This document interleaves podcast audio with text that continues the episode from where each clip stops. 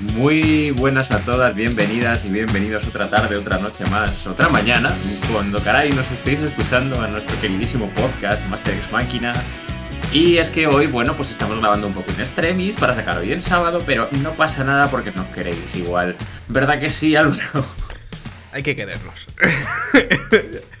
es requisito. Somos un poco desastres, lo sabemos, pero de momento estamos cumpliendo y todos los sábados estamos subiendo cosas. La semana pasada no pudimos grabar podcast, pero tuvimos una tremenda sesión de roleón, mm, la tercera, y ayer de hecho hemos grabado la cuarta y la verdad es que fue muy intensa, muy chula y os la traeremos la semana que viene al canal.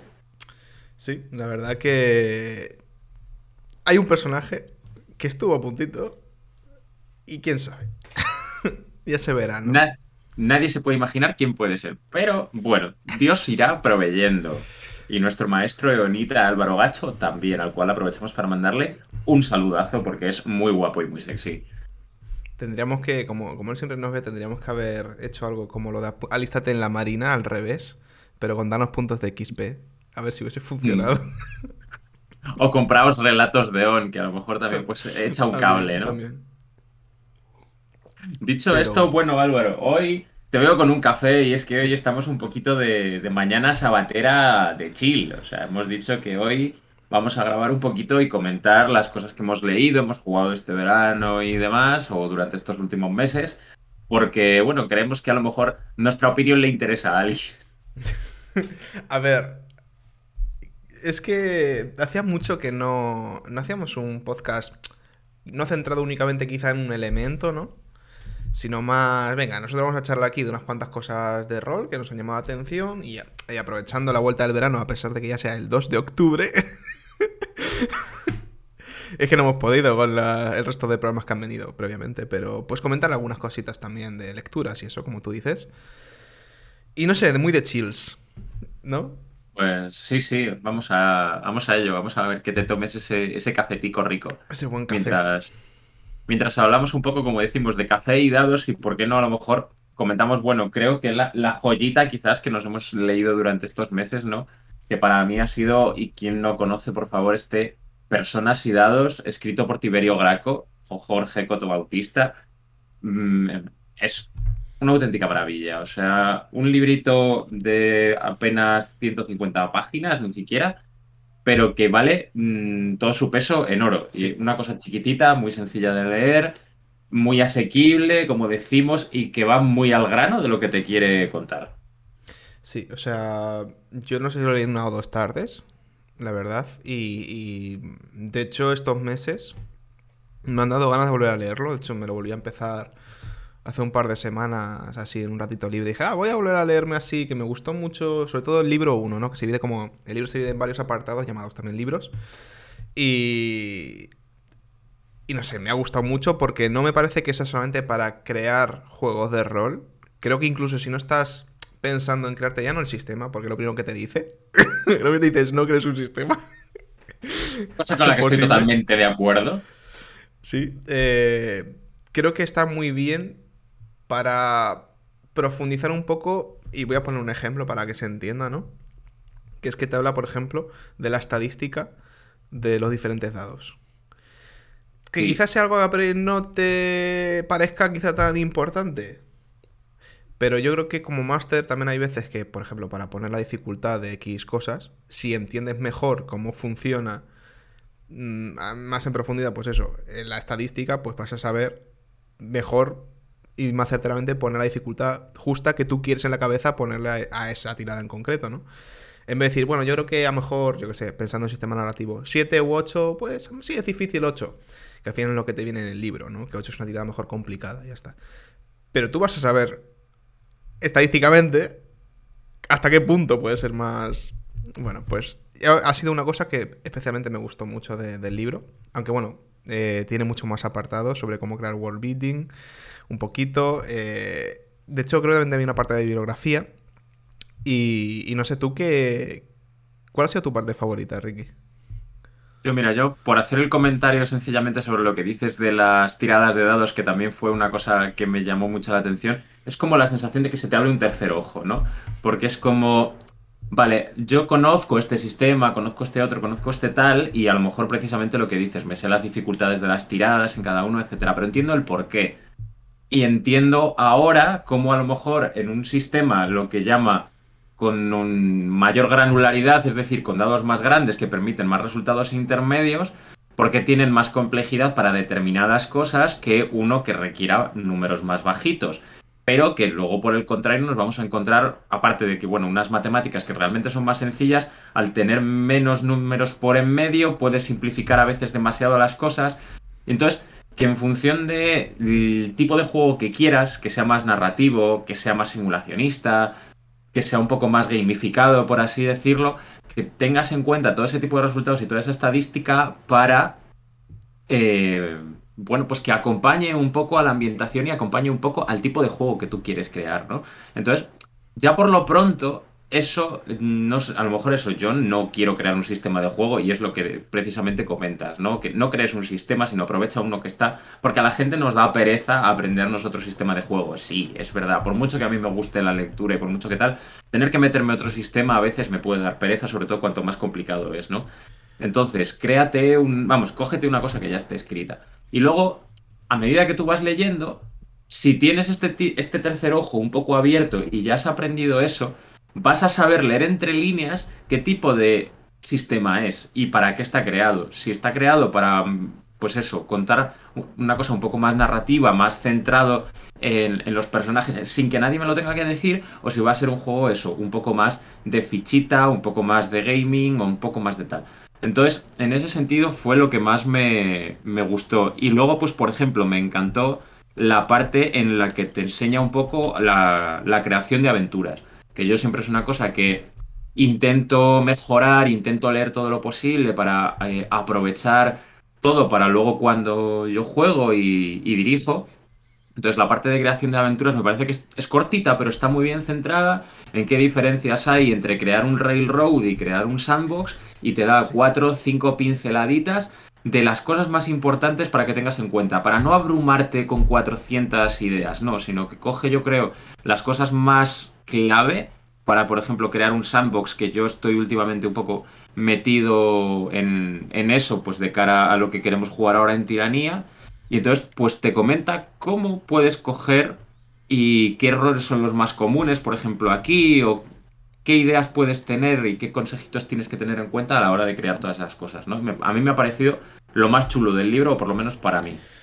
La verdad que, que sí, o sea, es como lo que tú dices, no quiero decir que 150 páginas y como te deja una serie de, elementos centrales claros, que no, te vaya a interesar o que sea muy fácil de, entender y ya está. No, al contrario, creo que se dedica a hacer esa parte tan central precisamente para, oye, no vamos a entretenernos con cosas muy etéreas eh, que luego a saber si implementas es como, vale, tienes aquí la suficiente información y un poquito más para que lo interiorices muy bien.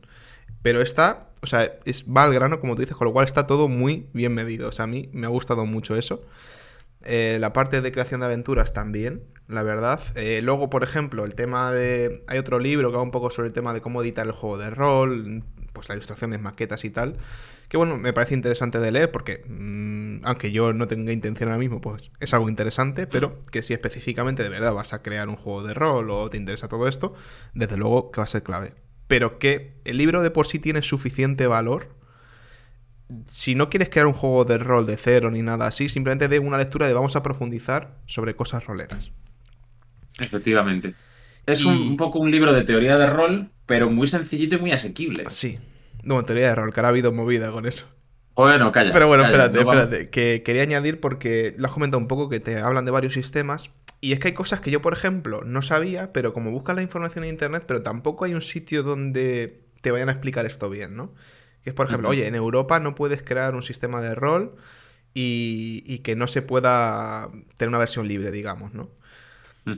no sé, me gustó mucho leer sobre los diferentes sistemas, ya no solamente para qué te valen, sino, oye, ¿cómo funciona? Esto es en libre. En este, en principio, este sistema, pues eh, lo tiene la empresa estadounidense esta, pero han dicho y varias veces y de forma muy clara que si tú les pides usar su sistema, no hay ningún problema. Entonces es algo que es como, gracias. ¿Sabes?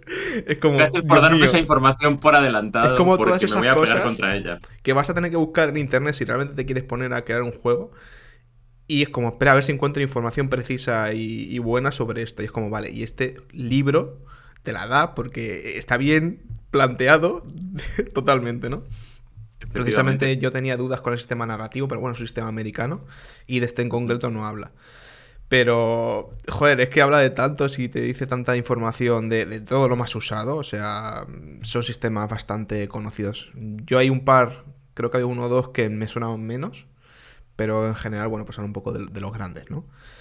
Claro, es que aunque sea como, como, por ejemplo, eso que dices, en la primera parte que habla de no crees tu propio sistema y utiliza lo que tal, que te viene una lista, un listado con un parrafito o dos chiquitín de tantos sistemas tan utilizados y tan normales a día de hoy, que es que ya solo para meterte un poco en el mundo del rol y saber qué es lo que se juega, aparte de los cuatro juegos que tú conozcas y demás, leer un poco y decir, ostras, pues a lo mejor para la campaña que estoy pensando hacer con este sistema, este otro que tiene este rollito que aquí comenta, que a lo mejor lo hace más narrativo, me mola más, ¿no? Entonces, aunque sea eso, solo como una guía somera de qué cosas hay, ¿sabes? Como si fuera una carta de un menú de un restaurante, con una pequeña descripcióncita de qué va cada rollo.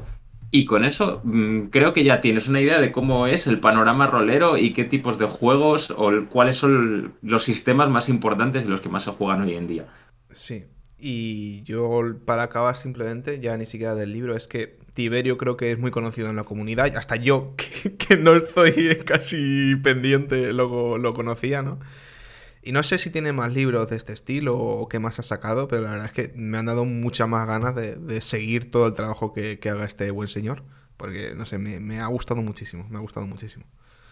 Sí, tiene además una forma de escritura muy sencilla, como decimos, lo hace súper asequible, o sea, para que lo entendamos tíos como nosotros, que no nos da para mucho, ya está bien. O sea que, vamos, yo, para mí la, la, lectura del año ha sido esta, o sea, sin duda. Creo que además yo que, mm, evitando la movida del otro día de la teoría rolera, eh, yo que soy muy dado a eso y que a mí me gusta mucho, porque a mí me gusta el academicismo per se, no lo voy a negar, y aprender estas cosas me gusta un montón porque creo que puedo aplicar un montón de ellas luego al final y detallitos y me han hecho mejorar. Yo reivindico que hacen falta más libros de teoría rolera en español, así que si alguna editorial nos escucha, por favor, sacadnos cositas bonitas que nos gustan. A mí me ha gustado, de hecho no sé si decir que más que juega sucio. Sí, a mí me ha gustado más que juega sucio, porque John Wick está muy enfadado y John Wick dice que todos lo hacemos todo mal, ¿no? Solo lo hace bien él. Entonces es, verdad que adoro muchas mierdas que hace porque es un hijo de la grandísima y le da igual absolutamente todo. Pero bueno, creo que he podido aplicar más los conocimientos de aquí de esto que los de John Wick a día de hoy. Sí, yo creo precisamente, ¿no? Que más que nada es porque John Wick es cierto que en su libro te da muchos consejos y te habla mucho de su historia. O sea, además es muy fácil de leer en cuanto a que es muy divertido porque te va poniendo mm. ejemplos de todas las cosas que le han sucedido en mesa y por qué piensa lo que piensa y por qué te desgrana un poco lo que cada capítulo mm, eh, tiene como un planteamiento único en cada capítulo y a partir de ahí tira, ¿no? Entonces es muy divertido de leer, pero no va tan al grano es más como una especie de pequeño ensayito, ¿no? Que al final era una lectura de una, en una revista de rol. Era lo que hacía. Sí. Entonces está muy divertido. Me gusta muchísimo. John Wick siempre, pero. Pero creo que este libro me ha gustado más. Sí, este es mucho más descriptivo, lo que decimos, más centrado y te transmite el mensaje de forma mucho más fácil. Es eso, John Wick es él escribiendo en su mesa y contando sus mierdas y luego puedes extraer un mensaje general de eso, pero bueno, tienes que reposarlo un poco y darle más vueltas. Este es más sencillo, va más directo, va más al grano, como te digo, y yo creo que se puede aprender bastante más fácilmente muchas cosas de aquí que del otro. Pues eh, queríamos un día hablar más del libro en concreto, pero yo creo que ya más o menos se puede entender las partes principales que tiene y a quién va dirigido, ¿no? Entonces, bueno.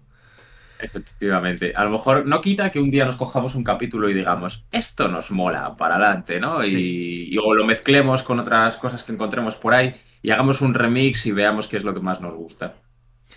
Pues no sé si quieres seguir con el tema lectura ya que estamos y a hablarnos de esa crónica de Skullkill Mira, antes- nunca sé cómo se dice, de Shadowlands y... Nadie Drake. lo sabe. Pero mira, antes Álvaro Loman escrito Álvaro Álvaro Loman, Loman. digo, Iba a decir Álvaro Loman, digo, pero no ese que la diga y no sea y la cague. No, Solo quiero hacer el comentario antes de última cosa de teoría, entre comillas, que nos ha sacado Shadowlands, que estoy en mitad de la lectura de estas técnicas de improvisación para juegos de rol escrito por Karen Twelves, que han publicado ellos junto a Yellow Kid Works, que la verdad, de momento llevo poco leído, pero está siendo una lectura súper divertida y súper entretenida, porque son realmente ejercicios de improvisación, no es una chapa de "Mm, la improvisación es así, tienes que hacer esto, no, te da como unos pequeños tips, ¿no? Al principio de cada capítulo y demás, cada uno que además está enfocado pues para trabajar distintas áreas de la improvisación.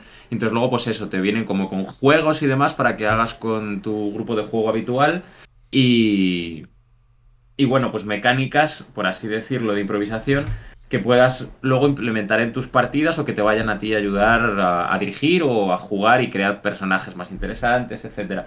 Entonces, esto tengo muchas ganas de probarlo, incluso nadie quita que hagamos un día una sesión de impro y la subamos al canal. Pero ya te digo, creo que también como libro, esto no tampoco lo llamaría teoría, bueno, que lo llame la gente como le salga del caray.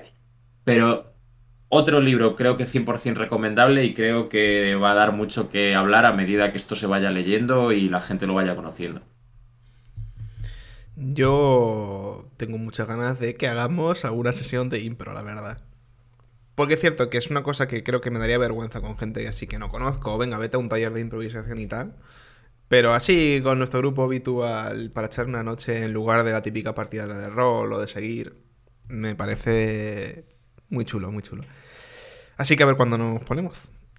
Sí, es que además, mira, fíjate, creo que hila muy bien lo del tema de la impro con hablar, por ejemplo, de las cuatro cositas que quería comentar sobre, sobre crónicas de Squilkill, sobre este libro, como decimos, de Álvaro Loman, que han publicado con, evidentemente, Shadowlands, que son los que llevan esos terroristas aquí en España. Es el primera, lo diré, es la primera temporada de la serie, porque realmente esto es una serie como Twin Peaks o como pues cualquiera de estas de los años 90, ¿no? En la que se resuelven una serie de, de casos, ¿no? Y tenemos a, a los personajes protagonistas que les van pasando mierdas. Y de hecho, el libro está todo un poco escrito en ese sentido, ¿no? En mm, trátalo precisamente como una serie de televisión, ¿no? Y entonces ahí era lo, que, con lo que quiero hilar de técnicas de improvisación, que te habla de que, por ejemplo, para iniciar, empezar cada capítulo dentro de la serie, empieces con una escena en la que los jugadores no interpretan a sus personajes habituales, sino que interpretan una escena, la mítica de cuando empieza una serie en la que se destapa toda la movida y, y entonces, bueno, les das que se inventen unos personajes en un minuto, literalmente, y que improvisen una escena, una situación hasta que se vea lo que está pasando, ¿no? Que de hecho, por ejemplo, el otro día que hemos estado jugando Funerario, de la, otros Shadow Shots que también son de Shadowlands, hemos aplicado esta técnica y creo que precisamente fue todo improvisado y la verdad es que creo que fue la escena que más nos gustó a Sí. todos en la partida. Sí, fue muy divertido interpretar así como a esos personajes. No verte atado un poco al tema de, ay Dios mío, vale, ahora tengo que interpretar a mi personaje bastante bien y, y vamos a ver, que no, no quiero morir evidentemente, era como un personaje de, bueno, si se muere tampoco pasa nada, ¿no? Como bueno, van a pasar cosas y vamos a divertirnos con algún arquetipo de personaje así para cinco minutos. Y de hecho se nos alargó un poquito yo creo la escena, pero porque estábamos pasando muy bien roleándolos. Y quedó muy chula. Sí. Además de, Sí. de lo que vas a comentar ahora, imagino, que es el opening. El opening, el opening es, es la clave. Yo creo que es que además el grupo de juego que tenemos también para esos terroristas somos muy pesados, los cinco. somos muy chapas y nos gusta mucho la descriptiva y el, y el ponernos intensitos, ¿no? Entonces, a mí eso también me gusta y me parece que es un tono muy guay para esos terroristas porque cocina las cosas a fuego lento. Creo que queda bien en el misterio ir haciéndolo despacito y suave, ir subiendo la intensidad muy despacio. Entonces yo creo que el grupo de juego hace mucho para que eso se preste. También te digo una cosa, a mí me viene como Dios, porque son menos pistas por partida que me tengo que aprender cuanto más lento vayamos. Entonces yo, en el fondo, no solo lo agradezco porque me encanta la forma de rolear eh, entre todos así, sino que además, pues bueno, mecánicamente, vamos a decirlo, me conviene y me ayuda. Pero mm, Me yendo pasó. al tema de... Me pasó ¿Verdad? con Carpino, que yo de primeras intenté llegar con todo claro, digamos, mm, de la más o menos mitad de la aventura. Y luego vi que nos quedamos en la intro, en, la primera, en la primera sesión. Y de hecho jugamos tres y, y no hemos llegado a donde pensaba que podíamos llegar en la segunda. o sea que muy bien, porque además eh, creo que luego yo también he ido añadiendo alguna cosita, tampoco demasiado, la verdad. Pero con el roleo y con cómo está la situación, creo que tampoco que se hayan alargado especialmente. Pero a mí me viene fenomenal lo que dices porque tengo una memoria malísima y especialmente Carpino tiene luego una parte en sandbox que... que madre mía. Que tienes que tener mucho la cabeza, ¿no? Sí. Claro, entonces, en ese sentido ahí viene bien. Además, yo creo que luego da regustito porque ves que las jugadoras están metidas ahí en el salseo y demás y dices, es que lo estamos viviendo, es que lo estamos pasando bien. La partida está... va- vas conduciendo tranquilo porque sabes que todo el mundo va en el mismo carro. Sí. Pero ibas a hablarnos de, de ese tremendo opening. De lo de la opening. que, es- que nosotros ya lo habíamos hablado cuando estabas leyendo las crónicas de Shulkill y que como de momento no vamos a poder jugarlas, eh, lo has metido Claro. en funerario y, y quedó también muy chulo. Efectivamente. Me pasa que, bueno, la vida no me deja dirigir más cosas porque patata. Entonces, mm, las crónicas de Skullkill se vendrán más adelante, ¿no? Tengo muchas ganas de dirigiroslo porque me parece una campaña que juega con la frustración y juega con el dolor y juega con absolutamente todo lo más oscuro que te puedas imaginar hasta unos niveles insospechados. O sea, es dura. Para quien esté pensando jugarla, dirigirla tal, que sepa que es una campaña dura y que pueden pasar muchas cosas muy jodidas. Cuenta conmigo. Eh, sé, que te, sé que quieres estar ahí y yo quiero que estés ahí. Pero precisamente como me parecía una idea tan guay lo que comentaba de darle un rollo eso de serie, de tal, y me daba pena ahora que estamos jugando esta parte, estas otros Shadow Shots que decimos que realmente es una campaña que han tenido Shadowlands en preventa de historias más allá del velo ahora. Pero bueno, son más episódicos quizás, si pasamos a lo mejor un par de meses sin jugarlo, pues no me muero. ¿Me entiendes lo que te quiero decir, no? Entonces, lo podemos llevar más de otra forma, ¿no? Pero sí es verdad que también se- son capítulos independientes y episódicos. Entonces, al final dije, pues voy a aplicar lo mismo realmente porque me parece guay, me apetece. No voy a tener esa- ese truco guardado en el cajón ahí aburrido si lo puedo utilizar y nos mola y si con el tiempo nos sigue molando lo seguiremos usando, ¿no? Entonces hicimos eso, una intro, yo me cogí la Baba O'Reilly de los Who, la puse de fondo y entonces eh, iban pues un poco describiendo al principio una cosa sencillita básica y entonces empiezas con el guest star ringing, dices quién interpreta qué personaje y le dejas que haga una escenita introductoria, la típica de voy conduciendo en el coche y salto por un acantilado mientras una explosión va detrás mm, estallando. Mm, Una cosa así que se flipe mucho, ¿no? Nos contumimos bastante. Hicimos una cosa que quedó yo creo que bastante bien con el tono. No fue nada así ultra explosivo y, y demasiado. Pero la verdad que Claro. creo que, creo que pegó. Sí que quizá eh, Víctor, nuestro jugador de que ha jugado en el canal, creo que todavía no ha jugado nada. Mm, sí, Star sí, Wars. sí. Víctor está en Star Wars. Star Víctor Wars, está en Star el. Holocron de Spintir. Eh, fue quizá el que hizo la, la introducción que a mí me encantó. Porque lleva a Bob el limpiador. Parece un personaje tan clave. O sea, Bob el limpiador es la mitad de esa mesa, de verdad. que de repente está limpiando un baño tranquilamente ahí y, le llaman le llama la horda, le pega un baldosín del baño y de repente ahí saca una pistola. y parecía una imagen preciosa. Sí, y el momento, además, como tal cual lo hizo, el que se estaba quitando el traje de limpiador y salía una camisa de debajo así a cámara lenta mientras se movía hacia un lado, me pareció totalmente. O sea, me, me metió muchísimo más de lo que ya estaba metido con, con la intro, ¿no? Sí, sí, sí, totalmente. Y de hecho yo esto de la intro mm, es algo que probablemente te robe muy fuerte. Porque ahora vamos a jugar en Halloween, bueno, fechas variables, pero supuestamente para Halloween, una aventura de las cosas que dejamos atrás. De Things We Left Behind, la primera, jugaremos además. Y tenía muchas ganas porque le pega mucho el tono True Detective, Detective y tal. Pero como yo no sé editar, porque me está poniendo mucho las intros de True Detective, de Twin Peaks, de, bueno, pues de muchas series así un poco mm, cinematográficamente un poco HBO, para que nos entendamos. Y era como, joder, yo si pudiese editar aquí y hacerme una intro para la aventura esta, pero no sé, y no voy a aprender a editar para hacer un minuto de metraje de eso en lugar de usar ese tiempo para preparar la partida. Así que probablemente haga al final el truco de, de crónicas de Shulkill, Skullkill, como se diga. Nadie lo sabe. Y ya está. La verdad es que ya te digo, es una técnica que es clave. Y luego, a medida que vayamos eh, avanzando pues en, la siguiente partida y demás, tendremos también escenas finales en las que os pediré a cada uno. Yo creo que aprovecharé el rollo chulo de esos terroristas de, vale, tenemos que desplegar el velo porque a lo mejor se ha jodido un poco la membrana y hay que intentar reparar este asunto. A lo mejor se puede pedir que cada jugador, o esa es la idea que se me ocurrió el otro día, cada jugador describa una pequeña escenita mientras después de todos más o menos quedar un poco en cómo despliegan el velo, que cada uno diga un poco cómo se hace o cómo lo hace su personaje, o una escena en la que salgan en las noticias algo que sea mentira que haya mm, pasado la Ordo para evitar más problemas y demás. Bueno, que cada uno haga lo que quiera. Y luego, evidentemente, un ending en el que todavía, bueno, estoy trabajando en la música y demás. Y nadie quita que haya escenas post créditos, pero eso es una cosa que todavía no he hablado con el máster. ¿No has hablado con el máster? No he hablado con el máster todavía a ver si va a haber escenas post créditos y cuál va y, y, si las hay, cómo va a ser, ¿no?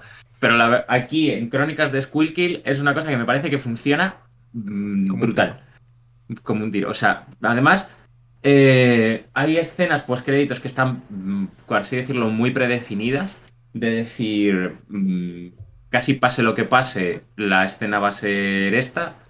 Porque casi seguro 100% que va a pasar esto. Álvaro lo reconoce, es una campaña bastante railroad, pero no pasa nada. Porque todos le tenemos miedo a los railroads que os den por el saco. O sea, realmente, si tú estás jugando como estás jugando, se, crónica, eh, se juega Crónicas de Squilky, que se juega en estación base, que se juega con un poco el trasfondo de los personajes, con las familias, con el tal. Vale que es verdad que a lo mejor las investigaciones, pues bueno, es que las investigaciones muchas veces son muy dirigistas, ¿no? Y no pasa nada si lo chulo es descubrir cuál es el camino que tienes que seguir. Que precisamente los, quizás los juegos de investigación muchas veces tiren por ahí. Habrá otra gente que no, que sea capaz de montarse un sandbox de investigación cojonudo. Yo por lo menos no, pero y esto tampoco le hace falta. Te lo puedes montar de otra forma y ya está. Y al ser una serie episódica, pues pega guay. Yo Ahora, también, creo también que, te digo simplemente que, que, no es un problema los railroads. O sea, uh -huh. creo que el problema está en pensar que vas a una partida eh, que sea un sandbox completo y encontrarte un railroad no, y al revés, yo creo que también sería un problema. Lo que pasa es que yo creo que no se ve tanto, o al menos esa es la impresión que me da. Uh -huh. Entonces, pero si tú sabes que vas a una partida un poco el railroad de, oye, voy a hacer por poner de mi parte para ir centrar un poco a, a, lo que tenemos que hacer, a lo que propone la partida y demás, pues tampoco tiene que ser un problema. Claro, sí, es lo, es lo de siempre, hablando con la mesa y teniendo claro lo que hay, no pasa nada. O sea, sesiones cero, por favor. Gracias. Podéis ver nuestro capítulo de Master Expereza en el que hablamos de las sesiones cero y lo importante que es. En cualquiera de los casos, no solo hay escenas postcréditos como estas que decimos que son fijas, sino que hay escenas postcréditos flotantes, por así decirlo, en el que te da como tres, cuatro opciones y tres, cuatro escenas postcréditos diferentes. Dices, si este, si este PNJ le ha pasado esto, la escena postcréditos es esta si a este PNJ no le ha pasado, o sigue vivo, o, si, o está muerto, o lo que sea tal cual, coges esta. Entonces, eso ya evidentemente también te da un poco la mmm, tranquilidad de decir, vale, esto es lo suficientemente aperturista como para que pase lo que pase. Tengo escena post créditos garantizada y no me está llevando exactamente por aquí fijo, fijo, fijo, fijo, sino que evidentemente tiene unas costuras bastante más abiertas de las que uno le puede dar la sensación por lo que sea, ¿no? Yo lo he dicho ya creo que en algún podcast, pero es que uh -huh. yo cuando empecé a leer la primera aventura o crónica usada, que se usaba um, Gamshow, es sí. que de verdad, de verdad, las escenas flotantes. Porque yo la, tampoco he leído flotantes. muchas, pero eso no venían en ninguna. Y luego, por ejemplo, Sirio también lo hace en Guamatse. Uh -huh. Pero que, que, no es Gamshow, pero bueno.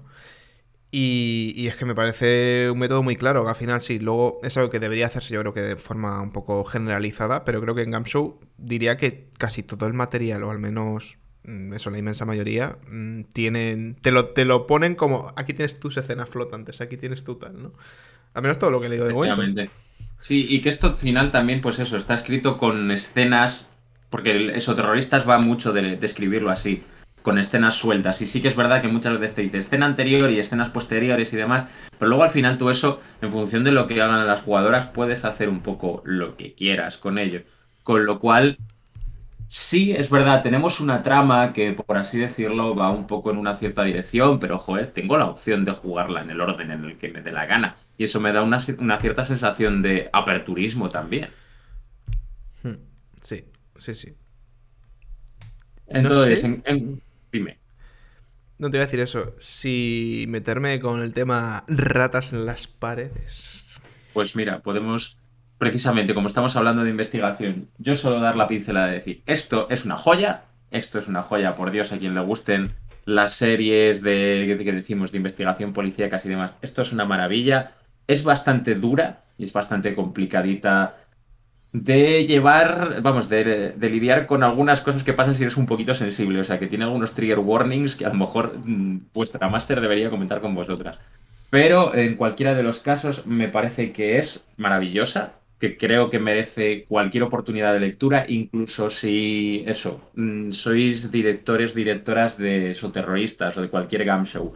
Decís, vale, no lo voy a jugar porque no, a lo mejor eso terroristas no es vuestro rollo en cualquiera de los casos creo que merece la pena la lectura, solo por lo bien construidos que están los personajes no jugadores, la célula esoterrorista en la que comenta es fantástica y tiene una complejidad brutal. Hay muchas cosas que además no se saben porque aquí directamente te dice, esto aquí está pasando por algo. No te voy a decir por qué, ni como máster, ni para, para que no lo sepas, y que los jugadores tampoco ni de coña. En los siguientes volúmenes, ya te irás enterando de por qué esto pasó. Ya te lo comentaré, ¿no? Ni, aquí, en este primero, desde luego que no sabes, como director o directora, ni siquiera sabes por dónde van los tiros. Entonces, es muy divertida la sensación de estar perdido y además que los jugadores estén exactamente igual que tú. Mi última duda de, esto es, más o menos, ¿para cuántas sesiones crees que, puede ser esta, esta campaña? Dirigiéndola a becerros como nosotros, ¿vale? Porque... Pues mira, para becerros como vosotros, si estos son seis capítulos, con lo que os enrolláis, con lo que os enrolláis, que a lo mejor cada capítulo de aquí, más nuestras mierdas de jugando en estación base, que es como se juega, de interaccionar con gente de tu familia, de no sé qué, yo creo que a nosotros nos daría tranquilamente para unas 30 sesiones, creo. Lentos como vamos. Tenemos que jugar eso durante cuatro siglos para terminarlo. Sí. Cocinado, a fuego lento creo que nos da para unas 30 sesiones. Así aproximadamente. Esa sensación es la que me da a mí. Pues antes de, entrar con ratas, mm, voy a comentar un par de cositas que te dije, ah, no sé si, si hablaré un poco de ello no, que era hablar de, de, la próxima campaña que me gustaría dirigir gorda de varios años, que es Mentiras Eternas. Eh, hablamos en el canal de, ella hace ya tiempo. Tiene sus escenas flotantes, es con Gamshow. De hecho, me viene genial jugar a esos terroristas para tener bien claro el sistema, aunque cambian cositas.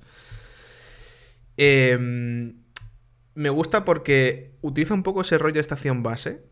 de, de, ve a visitar a, la familia si quieres o no quieres. Para mm, recobrar en este caso la cordura un poco. Porque estamos hablando de que al final esto es Kazulu. Pilares de estabilidad sí, y demás. Pilares de estabilidad y demás. Entonces, me gusta mucho esa idea. Me gustaría leer Estación Base, que tengo ahí eso terrorista súper abandonado, porque creo que también te, viene, bien para una aventura de Cthulhu como es, por ejemplo, Mentiras Eternas, ¿no? Y lo que quería comentar es que la gente, yo creo que lo conocerán, porque si lo conozco yo, que es eh, la página de The Alexandrian. Un de 12 monos, nunca me acuerdo cómo se llaman que son geniales. Mm, todo el tema un poco de, los nodos y tal, de cómo crear aventuras, lo sacan. Creo que ahora han hecho otros cuantos posts, que ya no sé si vienen desde Alexandrian. Pero originalmente lo que hicieron que básicamente fue traducir varios posts de, de este señor. Y este señor eh, dirigió Mentiras Eternas a su Vale. grupo, añadiendo un montón de cosas, cambiando algunos problemas que tiene la aventura, que sería lo que a mí me, gustaría jugar. Si alguien tiene pensado eh, jugar Mentiras Eternas, dirigirlo, o le interesa simplemente leérsela, porque está muy bien, debería echarle un vistazo al de Alexandrian Remix, que se llama. Es el- la versión expandida, es el 1.5. Es el hilo de Reddit de Strad, básicamente, ¿no? Sí, sí, sí. O sea, te divide todo por capítulos y cada- en cada capítulo te puedes descargar un montón de cosas que ha, ha hecho tanto plantillas como, yo sé, fotografías de personajes, de lugares y tal. Y luego, evidentemente, un montón de palabras. O sea, no sé cuántas palabras había dicho que había escrito para la aventura. Y es que mete dos capítulos completamente nuevos. Yo esos en principio no tengo intención de dirigirlos porque estaban muy enfocados a cosas que pasan en la aventura de su grupo. Bueno, pues que molan, sí, pero bueno, a mí eso no me, no me interesa tanto. Pero lo recomiendo a, a todo el mundo. Que siga ese blog en general y en particular si le interesa Trail of Cthulhu, eh, ¿cómo se llama en español? Nunca me acuerdo. Rastro. Eh, Rastro de Cthulhu, mm, Mentiras Eternas, que se lean eso, por favor. ¿La A está ver, jugando si Shadowlands? Eh, sí, Claro. creo, creo que era Shadowlands los que están jugándola. Creo que van por 20 y pico, 30 sesiones. Tengo que, tengo que echar un vistazo, pero es que tengo que ver tantas partidas que, que tengo acumuladas que, que es imposible. Lo Pero- habitual. Realmente lo que me interesa más es hablar un poquito de ratas. Que algún Uh, día, ratas. posiblemente el mes que viene o el siguiente, eh, traigamos un podcast hablando del sistema de ratas y qué tal lo hemos visto. Porque yo ahora mismo ya lo he probado en, en cinco sesiones, que es a lo que se nos fue el primer capítulo de otra crónica de Shadowlands. En este caso, los vástagos de Subniguraz. Jugamos, eh, ¿cómo se llamaba? Bueno, el primer capítulo. Que se me ha ido el nombre completamente. Y, y la verdad que en vez de usar. Porque yo compré la versión que se usa con D100, Cthulhu D100. Mm, Dije, mira, yo voy a ir a ratas, que quería probar el sistema, como es súper sencillito y tal, a ver cómo funciona. Un grupo de mesa, además, que no suelo dirigirle a casi ninguna de estas personas. Sí que en un pasado una de ellas sí, Raúl está también. Pero luego también tengo ahí a otra persona que no juega tanto a rol, que todavía está metiéndose. Y a ver cómo funcionamos con esto, que además es bastante narrativo. Y de momento decir que me ha gustado, a ti ya te lo he dicho, pero se me hace que le falta una característica más, mental. Ya sí, porque hablaremos. decías que al final todo era tirar con intelecto cuando llegabas al rollo gordo, ¿no? Mm, Porque tienes músculo, pues para todo el tema de fuerza, tienes destreza, pues todo el tema de destreza de siempre. O habilidad o algo así se llama, no me acuerdo, pero vamos, destreza. Eh, Luego tienes voluntad un poco para resistirte a los horrores y un poco pues dureza de mente, mente fría. y luego ya lo que te quedan es ingenio y, violencia que se llama, que es todo lo que se usa en combate, da igual, como el combate es bastante ligero, te vale para armas de fuego, armas blancas, todo.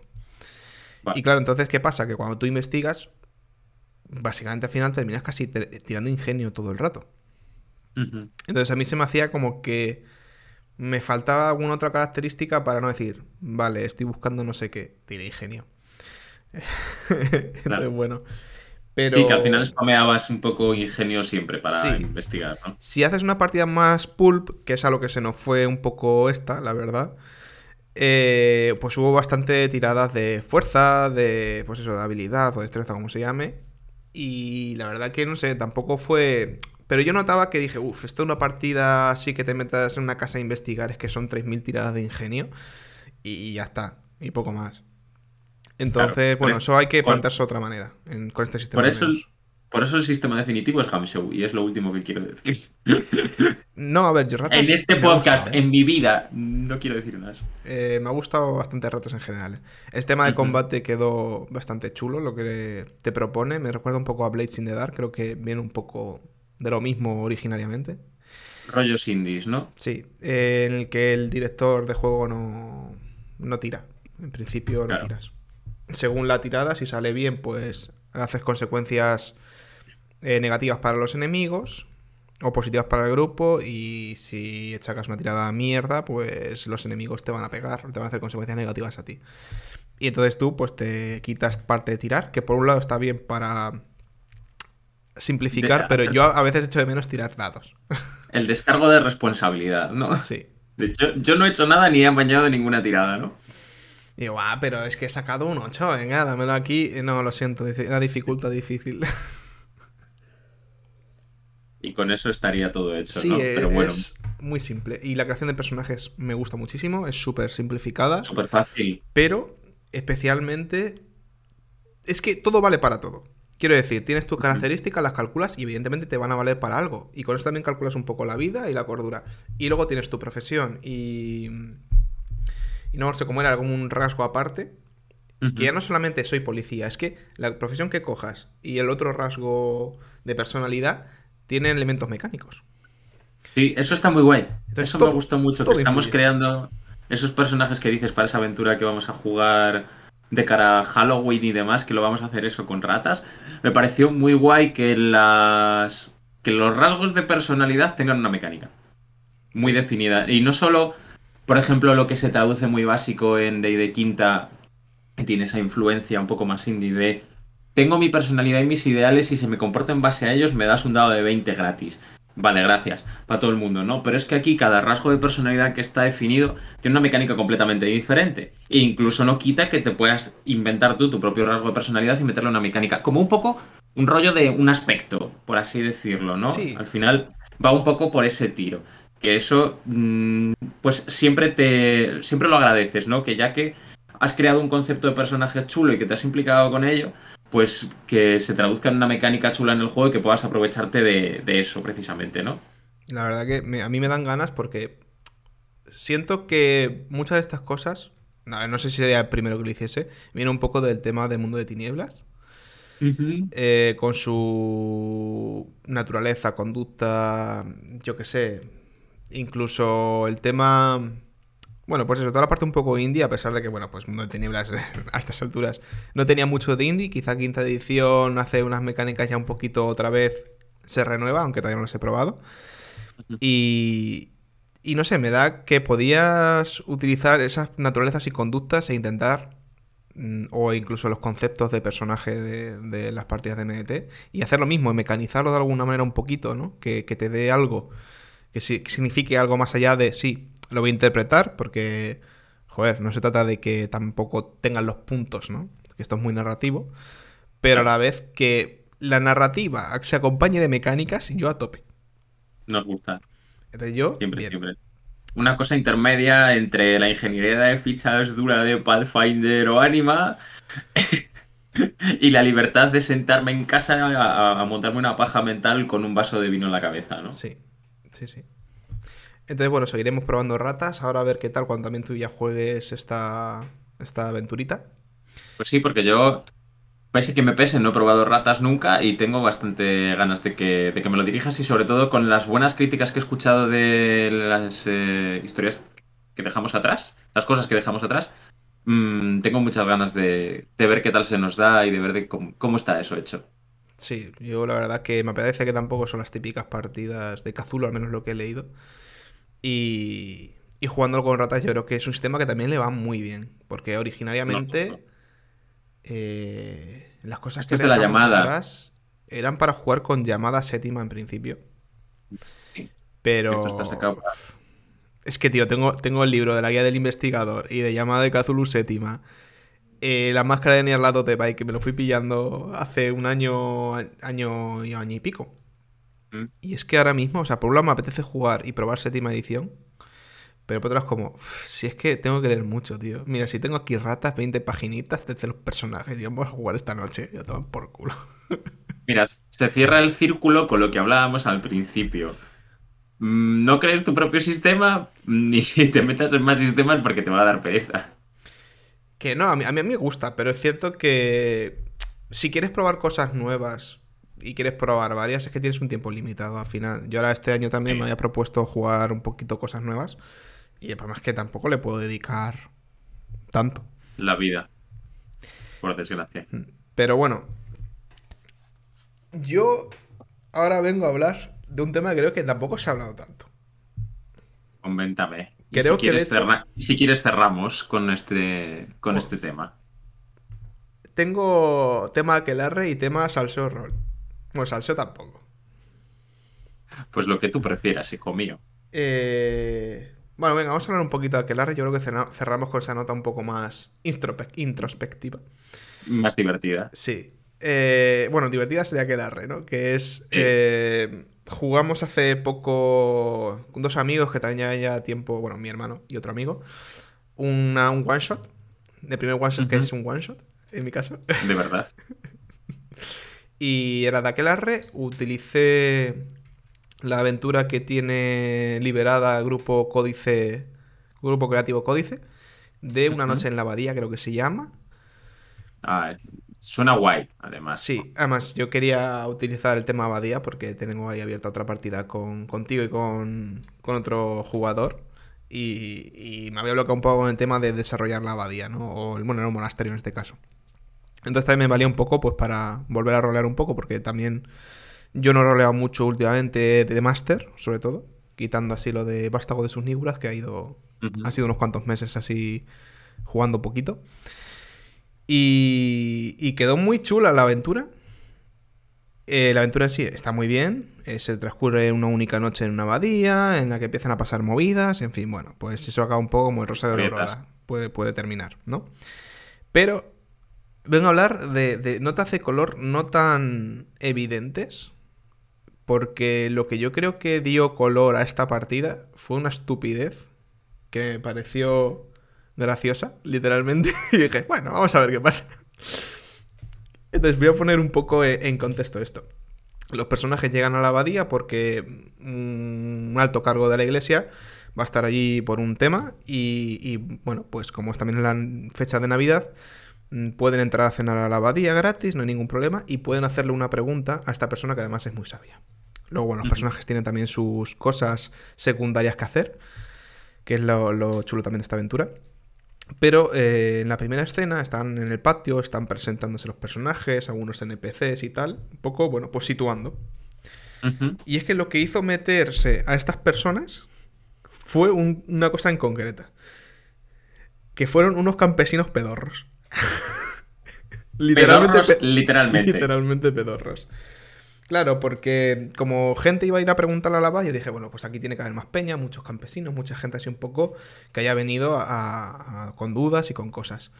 Y me acordé del nombre de la rosa, de la escena en la que el protagonista sigue a la chica campesina hasta que le gusta y tal, y la ve en su casa con su familia. Y bueno, pues él es un noble y está acostumbrado a, a pues un decoro, una serie de cosas, se supone. Y en lo que veáis que, pues, que están ahí con la gallina, llenos de suciedad, ahí riéndose, no sé si también se tiran un pedo, un eructo o cualquier cosa. Pero bueno, un poco. Eh, sí, sí. Entonces yo dije, va, voy a meter aquí unos campesinos que vienen a la abadía y sí que hay algunos que pues tienen su decoro. Una mujer que le pega un codazo a su marido cuando este está ahí pegándose un pedo en mitad del patio de la abadía. Eh, un poco el señor mayor al que supuestamente todo el mundo hace caso, que también eh, les dice que no deben hacer esas cosas ahí. Pero metí, pues eso, como unos cuantos campesinos de estos que estaban ahí partiéndose, riéndose, viviendo un poco la vida y, campesinos pedorros. ¿Qué pasa? Que esto dio para mucho. Porque a uno de los jugadores en concreto, además, le, le estaban molestando mucho. o sea, le estaban molestando en plan de. Pero es que qué, poca vergüenza aquí en la abadía, tirándose aquí pedos y riéndose, qué, qué, vergüenza de gente. Y, y, eso dio, pues, para luego interactuar con los NPCs y demás. Y cuando todos pasaron a, la abadía, en la cena, pues también tuvieron otra movida así con los campesinos. Que tampoco es que sea nada extrañísimo, pero es como que es una idea que yo en mi vida se me hubiese ocurrido así en, eh, en otro momento, ¿no? Es como tienes una serie de ideas de las que tiras, yo creo, ¿no? Normalmente cuando tienes que improvisar algunas cosas, tienes una base. Y fue el salirme un poco de, de, lo que podría haber hecho así en el patio poner una cosa random totalmente, como unos campesinos pedorros, que, en mi vida hubiese pensado que iba a rolear eso. Y es que fue lo que hizo que se introdujesen en la partida a tope, que además se llevaban ya muy mal con ellos, con lo cual estaban todo el rato intentando enfrentarse de alguna manera verbalmente y demás. Y, funcionó muy bien, no sé. Eh, la, la, la conclusión es que yo quiero que la gente ponga más campesinos pedorros en sus partidas. sea, por favor, roleada gente tirándose pedos, ¿no? Es el, el resumen de tu, de tu anécdota, ¿no? Realmente creo que el, la nutshell es que ese tipo de bobadas más costumbristas, quizás, que no son nada más. Una cosa muy boba, muy burda, muy sencilla como es eso. Campesinos tirándose pedos en una abadía, que al final te acaba metiendo muchísimo más de lo que podría haberte metido una, probablemente una música ominosa de monjes mientras caminas y una descripción perfecta y maravillosa de cómo está es decorada y cómo son los arbotantes de no sé dónde. Eh, que le den por el saco. Unos campesinos pedorros es lo que nos hace falta en todas las partidas. Sí, porque es eso, es, co- es costumbrista, entonces, bueno, para que la le viene muy bien, en- además.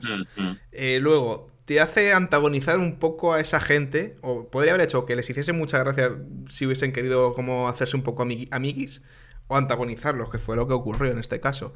Eh, Además, eso les hizo meterse no solamente por los pedos, sino porque eso les obligó a interactuar con ellos, ¿no? Entonces es como que eh, hay que pensar, yo creo que más en de esta manera, o sea que tampoco lo hice, realmente no estaba pensando, oh Dios mío, tengo un cerebro cósmico, estos campesinos pedorros tienen una serie de, de cosas, no lo pensé en el momento. Pero sí que después, eh, pensándolo un poco más en frío, dije, claro, es que si hubiese metido lo que dices tú, una descripción más larga, o hubiese dado algún detallito escabroso o ominoso de que pueda haber algo, a eso a lo mejor le metes un poquito de tensión. Pero no les hubiese hecho interactuar tanto con el mundo Claro. y ya vivirlo, ¿no? Entonces, ahí está la cosa. Quizá, eh, a veces, yo también lo he pensado, he pecado un poco de intentar buscar, eh, digamos, algo, un hecho un poco extraño, para Vale. intentar, algo- aquí hay algo fuera de lugar. En lugar de pensar, no, hay unos señores que no tienen educación y se están pegando pedos eh, en este sitio y ya está. No me hace falta darle más vueltas al asunto. Vamos a lo simple. Sencillo. Entonces, bueno, eh, no sé si alguien puede sacar una reflexión más de eso, pero yo creo que, eh, por favor, gente, ya sabéis. Campesinos pedorros en vuestras partidas, gracias. Y por último, y ahora ya un tema un poquito más serio, digamos, entre comillas, es eh, algo que no creo que, que mucha gente yo le he oído hablar de ello. Creo que siempre hablamos de las, las cosas positivas del rol. Y creo que no se habla de las cosas negativas. Como por Qué, ejemplo. qué ¿qué mal cosas estoy vendiendo para que nos escuchen un podcast Sí. sobre rol, ¿no? ¿Verdad? ¿Qué cosa negativa es la que te hace pensar en lo malo del rol? El Eh, rol tiene, como todos, evidentemente, sus cosas buenas y sus cosas malas, ¿no? Tampoco es que sea una cosa negativa, quizá vaya a afectar a todo el mundo. Pero esto, de esto habló Sirio. De hecho, creo que la primera cosa que yo supe de este señor Sirio, este gran señor, eh, fue es un post en su blog hablando un poco de cómo a él le absorbía el rol y lo que eso a veces le alejaba de otras cosas de la vida. Y yo me vi bastante reflejado en ese momento, que además tampoco me había metido tanto, tanto, o un momento concreto, pero ha sido un poco a partir de la pandemia, ¿no? Porque por un lado es un gran escapismo, estuvimos jugando mucho nuestra crónica de tiranía de dragones, que nos la diriges tú, y vino muy bien, pues porque era una época bastante mala y incierta, y bueno, pues te venía bien para desconectar. Sí, nos ayudó a evadirnos un poco de la realidad de estar encerrados en casa, ¿no? Sí, sí, sí. Y claro, eso está muy bien, pero el problema de la evasión es cuando ya te supone demasiado, ¿no? Entonces, Efectivamente. Yo es como sí. todo, cuando te pasas. yo sí que además soy una persona que como me dé por algo, pues no tengo límite. Lo spameas a, a tope, sí. Exactamente. Te lo spameas a ti mismo. Y me estaba dando cuenta desde que eso, un año para acá más o menos, eh, se me, me gustaba una aventura, quiero dirigir esto, quiero dirigir aquello, estoy leyendo sobre no sé qué cosa de rol. Y al final es que me tiraba muchísimo tiempo, muchas veces tampoco jugando, pero eso, leyendo y haciendo cosas de rol, que es un hobby que me encanta y que quiero Pensando. eh, tener en mi vida, pero si eso ya supone también eh, dejar otras cosas apartadas, ahí es cuando empezamos a tener un problema. Evidentemente.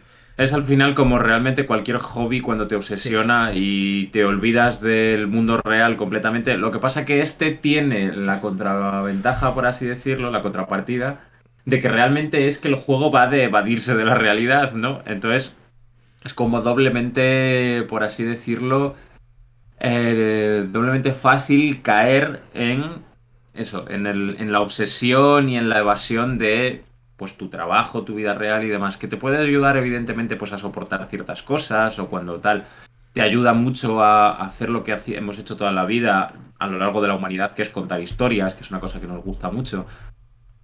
Pero es como todo, que siempre que no se nos vaya de las manos y no nos obsesione, está bien. En el momento en el que perdamos el control...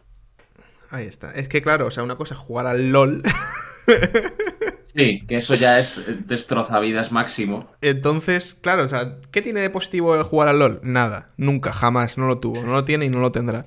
Eh, pero claro, eh, el rol es una cosa que además se vende como que es una cosa muy buena y es verdad que como que tiene mucho más porque interactúas con mucha gente, además pues te permite ser más creativo, más flexible, incluso te puede permitir enfrentarte eh, a algunas cosas que en la vida real no te atreves y poniendo la distancia un poco del rol, igual es una manera de, empezar a, enfrentarlas, ¿no? Entonces, tiene muchas aplicaciones muy positivas y a mí me encantaría que más gente y más gente jugase al rol, pero a la vez, como tiene tantas cosas positivas, parece que puedes pasar más por alto el engancharte al rol, ¿no?